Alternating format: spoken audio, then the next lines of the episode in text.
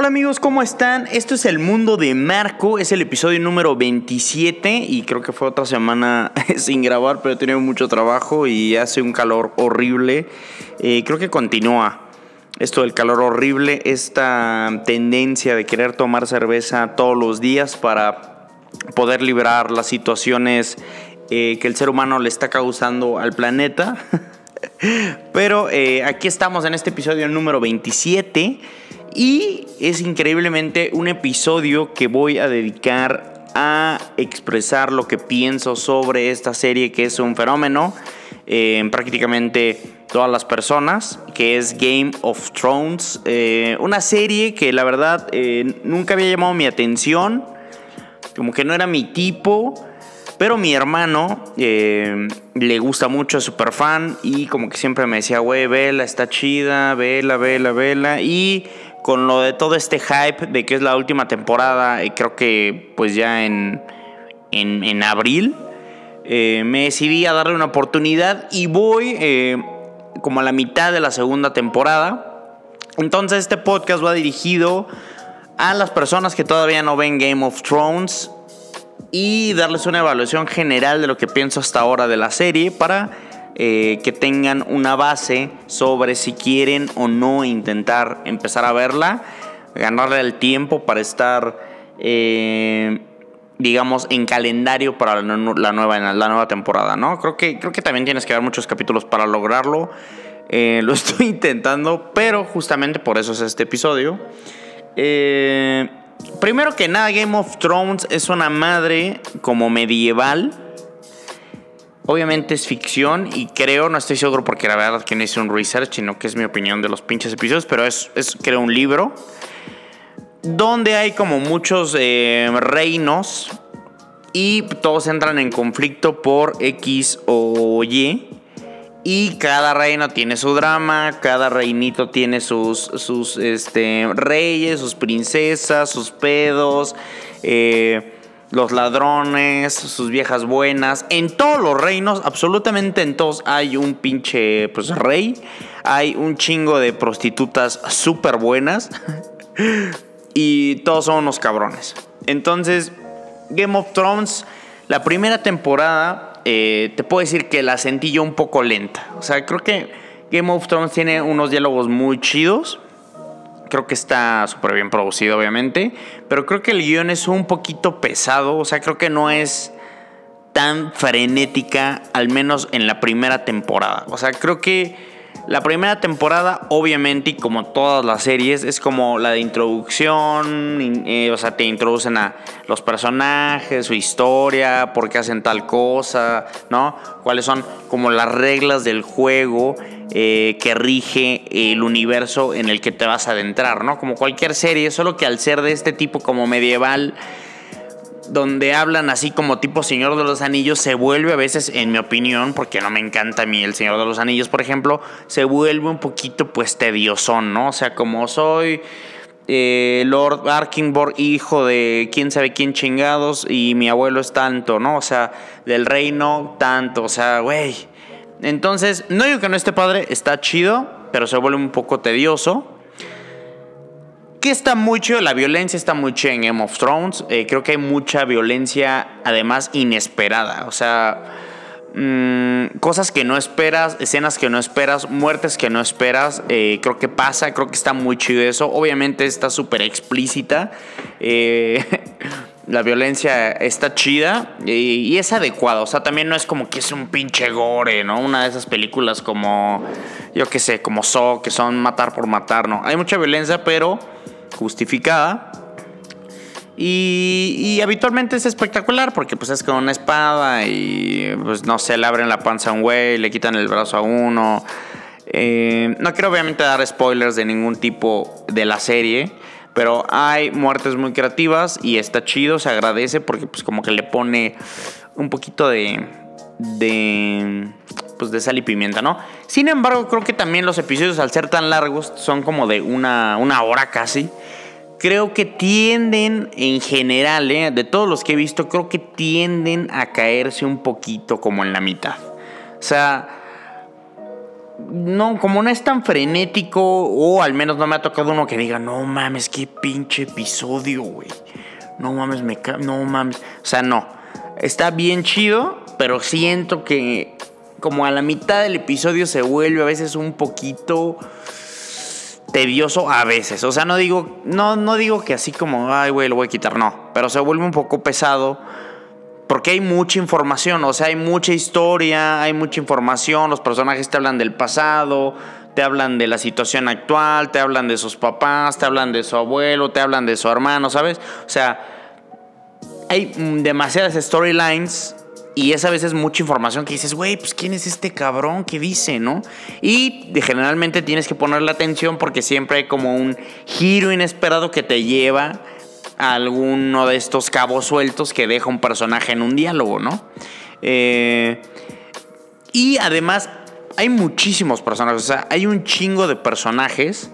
Eh, y creo que es inevitable como espectador el no tener como personajes o tribus o pueblos eh, preferidos. Entonces, como te gusta un personaje, o por ejemplo, te gusta una morra que está bien buena y quieres ver a esa morra todo el tiempo en la serie, pues a lo mejor te genera esa como, ah, puta madre, solo salió 10 minutos, solo salió 5 minutos en este capítulo y me dieron, todo el capítulo fue de este güey que la neta no me late tanto.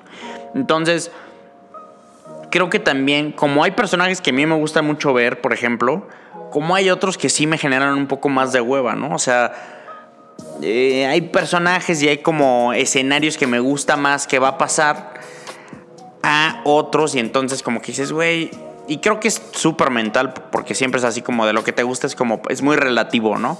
Entonces siempre dices, vale, verga, ¿por qué no pasan más a esta morra? ¿O por qué no pasan más la historia de este vato? ¿Qué le está pasando a este vato, no? Entonces, creo que también como son tantos personajes, eh, eh, en cada capítulo como a la mitad sientes que decae un poco. Sin embargo, también esta eh, como relación que estableces con un personaje que te gusta te hace querer seguir viendo la serie porque pues estás esperando el tiempo en que, en que salga el personaje o la tribu que te gusta o cuando se van a cruzar con alguien que te caga, ¿no? Porque también está, eso está muy, muy, muy establecido en la serie, ¿no? Como que los malos los, y los más honorables, ¿no? Entonces, o al menos hasta donde yo voy está muy claro. Entonces, si quieres como que le partan la madre a, los, a los culeros, ¿no?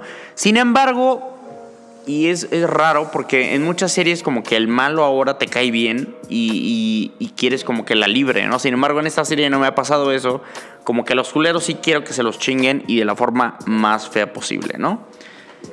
Otra cosa que está bien chida de la serie y que probablemente no sé si sea machista en nuestra sociedad son las morras. Las morras están bien chidas. Eh, hay un buen de, desnudez, hay un buen de escenas de sexo, eh, hay un buen de prostitución y hay un buen de amor. Eh, y tengo que decir que las morras están preciosas. O sea, todas las morras que salen generalmente salen desnudas y pues te puedo decir que también es otro atractivo de la serie. Por, por más cliché o por más básico que suene, puro roble de mujer, la neta. Eh, en la segunda temporada sale una super chida. Que no puedo dar spoilers, pero es la que más me ha gustado porque se me hace la más pinche honorable.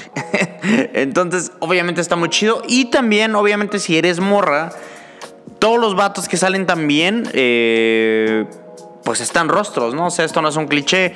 Pues Jon Snow, eh, Rob Stark también está bien rostro. Eh, este güey, el hermano de, Rob, también está súper rostrísimo. El pinche caballero Lannister también está bien rostro.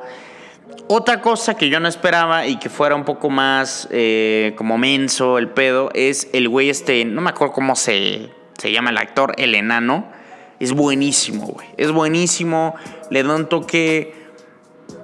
Le da un toque como de mucha frescura a la serie siempre que sale. Entonces, como que lo valoro un chingo. Y. ¿Y qué te voy a decir que es muy bueno Game of Thrones? En que al final de cada capítulo siempre te deja picado. Eso está, eso, eso es lo que hace muy bien Game of Thrones. Porque, por ejemplo, como te digo, vas en esta curva donde ya sientes que está un poco de huevo el capítulo y dices, mm, no sé, no sé, como que ya. Y el final, hacen un gran final, hacen una gran escena final. Y dices, puta, güey, pues sí me queda esa, esas ansias de saber qué sigue después, ¿no? Más ahora que yo, yo, yo estoy súper atrasado y tengo todos los episodios disponibles. A lo mejor si mi necesidad fuera verla cada semana, a lo mejor no lo haría, pero como tengo esa eh, posición de tener todos los episodios, pues sí digo, güey, pues luego, luego quiero saber qué pasa, ¿no? Y de nuevo como que se repite ese ciclo. El episodio va bien y se cae un poco, ya la pienso, pero el final está muy bueno y me deja ya picado y quiero ver ya qué más sigue, ¿no? Eh, por lo demás también los efectos especiales están muy chidos, la fotografía está muy chida. Mm, y creo que como tal, creo que no... Como tal, creo que no tengo una queja de Game of Thrones. Eh, realmente no es el tipo de serie que a mí me encanta, porque me gusta más la serie... La vida real o la vida cotidiana se me hace lo suficientemente espectacular para generar material sobre ella. Entonces, este tipo de películas o de series, como tipo El Señor de los Anillos o eh, hasta el mismo Harry Potter, está chido, obviamente, pero no se me hace, no, no me encanta, no digo como, güey, no mames, qué chingón, güey. No, o sea, no. Sin embargo, me está agarrando un poco eh, y no sé si acabe comprando un Funko de Game of Thrones, la verdad, ¿no? pero eh, la verdad tiene cosas muy interesantes, está, está divertida, está chida. Eh, el intro está bueno también. Creo que eso es importante para cualquier serie. Que el intro sea muy bueno. Eh, creo, que es, creo que es muy importante para cualquier serie. La cancioncita es, es buena. No, no es como que la voy a poner en mi Spotify, pero la neta está buena. Y en general los actores pues son muy buenos. O sea, la verdad, como siempre HBO tiene cosas bien chidas. Siempre produce súper bien y está acostumbrada a dar pues, productos de una, de una calidad tremenda. ¿no? HBO, eh, por ejemplo, True Detective es de HBO. Hay una serie súper icónica que se llama The Wire, eh, que es de HBO, ¿no?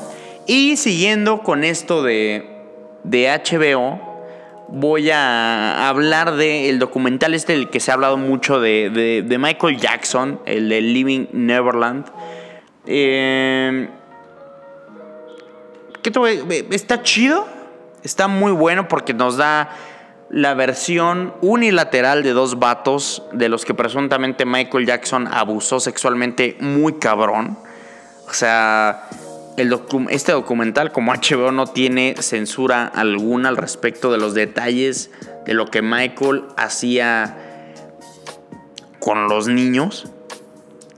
Y tiene material específico de entrevistas con Michael, fotos, testimonios de los vatos, de las mamás, de la abuela, que son duros, la verdad. Y que te da una imagen de Michael, pues que sí estaba medio. Pues medio loco, ¿no? O sea, sí da un poco de miedo. Y sí está muy raro. Sin embargo, sin embargo, solo es el testimonio de dos vatos. No es como tal una investigación tal cual que te prueba al 100% que Michael Jackson era un pedófilo o que abusaba de estos niños, ¿no? O sea, son dos güeyes que cuentan su verdad con material adicional como fotos de los lugares, como entrevistas de Michael, para darte como un mayor contexto, ¿no? Eh, sin embargo, no es como que mire este detalle y este empleado dijo esto y esta persona escuchó esto o este empleado un día entró al cuarto y vio algo raro, nada de eso. Simplemente son testimonios, testimonios de dos vatos que presuntamente Michael Jackson abusó y los testimonios son muy duros, son desagradables y mm, pues sí, sí, sí impactan, la verdad. Sin embargo, después del documental, eh, este güey de mi pobre angelito, Macaulay Culkin, y otro güey australiano, con el cual de niños pasaron mucho tiempo con Michael, eh, negaron completamente que a ellos les hubiera hecho algo, ¿no? Eh, hay muchos rumores, hay muchos rumores, pero pues solo he visto la primera parte, la segunda parte no la he visto, no sé si la vaya a ver, porque también es un buen documental, pero no me encantó muchísimo. Eh, entonces, eh, recomiendo que lo vean y también, pues, ah, no sé, pero yo voy a seguir escuchando a Michael Jackson. Michael Jackson se me hacía un genio total musicalmente hablando y creo que, creo que lo voy a seguir escuchando. Entonces, os recomiendo que lo vean. Y hablando de documentales de HBO, hay un documental de HBO que se llama The Crash Reel, que habla de una tragedia de un eh, snowboarder que era muy bueno. Se llamaba Kevin Pierce, o se llama más bien porque sigue vivo. El chiste es que este güey era un snowboarder, eh, se cae, se lesiona pues el cerebro. Eh, está de hecho el, el, video de cómo se cae y las reacciones de las personas con las que estaba cuando estaba entrenando en un half pipe, que es la, la rampa que usan los de snowboard para practicar y te ponen el antes y el después, ¿no? O sea, te ponen cómo era su vida antes, todo lo que hacía, todo lo que se volvió, porque el vato, obviamente aquí en México nos vale verga, yo ni sabía quién era el vato, pero pues si eres bueno en algo, en lo que sea en el mundo, pues vas a triunfar, ¿no? Y te vas a convertir en un icono o en una celebridad para tu mercado meta. En este caso, este güey pues, era un niño rico, le gustaba andar en la patineta, andar, ya saben, todos los que hacen eso andan en la patineta, andan en la bici, deportes extremos y era muy bueno en el snowboarding. Empieza a ganar competencias, se vuelve ya un güey icónico en ese pedo, se enfrenta con este otro güey que es una super celebridad en Estados Unidos que se llama Sean White. Eran muy amigos y de repente por la rivalidad en las competencias se vuelven enemigos y literal te ponen también lo de Sean White junto con este güey, se compara qué es lo que hacen para intentar ser mejores, cómo el güey deja el desmadre para ponerse a entrenar porque quería ganarle a este cabrón. Y después desafortunadamente pues le pasa esto que, que le pasa y te pasan como lo de su recuperación, que quiere volver a ser lo que era. Está buenísimo, la verdad. Ese documental está buenísimo. Antes estaba en Netflix, creo que ya no está. Está también bastante largo, creo que dura como tres horas. La primera vez que la vi, la verdad, me impactó. Muy, muy buen documental de HBO. HBO que hace muchas cosas bien chidas. Y siguiendo con la línea cinematográfica que ha tomado este podcast, esta, este domingo se estrenó en Netflix eh, una de mis series favoritas que se llama Billions. Eh, es la temporada 4 y no estoy seguro si sea la última temporada, pero de verdad, esta sí, esta serie sí la recomiendo un chingo, esta serie de Billions. Eh, creo que ya había hablado de ella, no, no me acuerdo, pero de verdad, esta sí serie se me hace, al contrario de Game of Thrones, se me hace súper frenética, es súper actual, diálogos increíbles, personajes increíbles, súper explícita. Eh, los actores de, digamos, de reparto, los actores de rol tienen unas storylines increíbles. La fotografía es brutal. Eh, el score, digamos, el audio de fondo, la música de fondo es también impresionante. Entonces todo funciona y aparte los güeyes que interpretan a los actores principales los güeyes que interpretan, perdón, los personajes principales llevan la serie de una forma magnífica y también los actores de reparto son buenísimos. Tienen un chingo de detalles bien chidos. Y la neta sí la recomiendo. Se me hace mucho más digerible que Game of Thrones, por ejemplo. Eh, no sé, está muy buena y de verdad, de verdad recomiendo ver Billions. Eh, está en todas las temporadas en Netflix. Entonces, si no tiene nada que ver o se están esperando ver Game of Thrones, porque ya vieron todas las temporadas, les recomiendo que se metan a ver Billions, la neta. Denle el primer episodio y si no les gusta, pues manden la mierda. Y para terminar con este podcast, eh, voy a recomendar una banda que vi el año pasado, en octubre, en el Plaza Condesa. Eh, se llama Mew. Eh, y específicamente el disco que se llama Frangers. F-R-E-N-G-R-S. Eh, y la canción que se llama She Spider es muy muy buena. Behind the Drapes también es muy buena. Y por supuesto Snow Brigade es buenísima.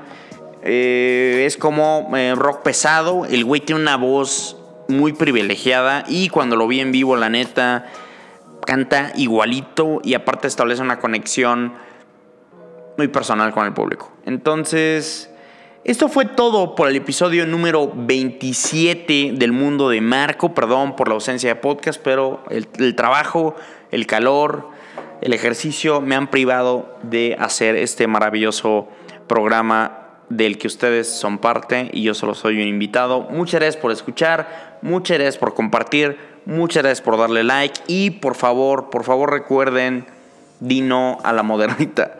Es, soy Marco Flores y esto fue el mundo de Marco. Paz.